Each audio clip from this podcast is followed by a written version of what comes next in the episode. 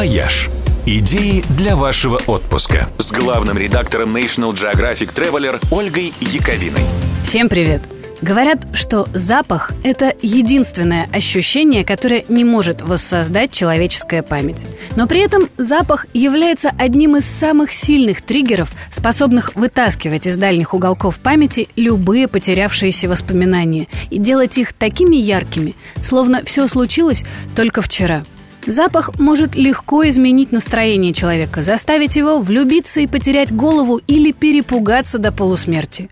Люди давно заметили это свойство ароматов и даже научились ими управлять. Создали парфюмерию. Родина ее принято считать французский Прованс, но на самом деле первое в истории парфюмерное предприятие появилось в Германии, Кёльне. Мануфактуру, которой нынче исполняется 310 лет, в 1709 году открыл итальянский мастер Иоганн Мария Фарина. И первые свои духи он назвал в честь этого города – Кёльнская вода.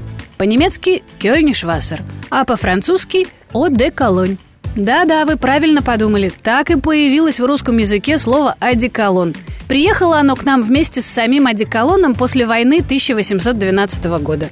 Наши парфюмеры, кстати, добавили к нему три вида масла – бергамот, нероли и лимон – и стали называть полученную смесь тройным одеколоном.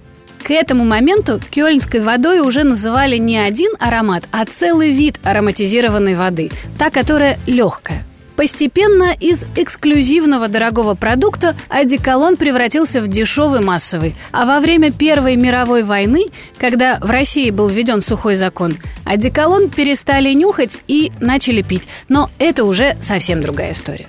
Ну а история настоящего одеколонь не закончилась и успешно продолжается и сегодня. Мануфактура существует. Сегодня ей управляет потомок Фарины в восьмом поколении. Статуя его великого предка украшает в Кёльне башню городской ратуши, а в здании фабрики располагается один из самых знаменитых музеев города – музей парфюмерии. И это обязательный пункт программы посещения Кёльна. Наряду с посещением знаменитого собора, ратуши, художественных галерей, пивных и, конечно, отличных концертных площадок.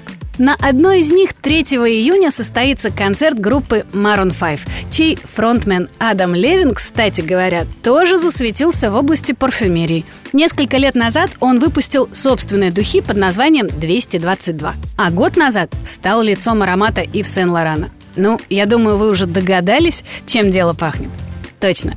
С завтрашнего дня на радио 7 на 7 холмах в розыгрыше поездка в Кёльн на концерт Maroon 5. И чую, в этот раз победа ваша. «Вояж» – радио 7 на 7 холмах –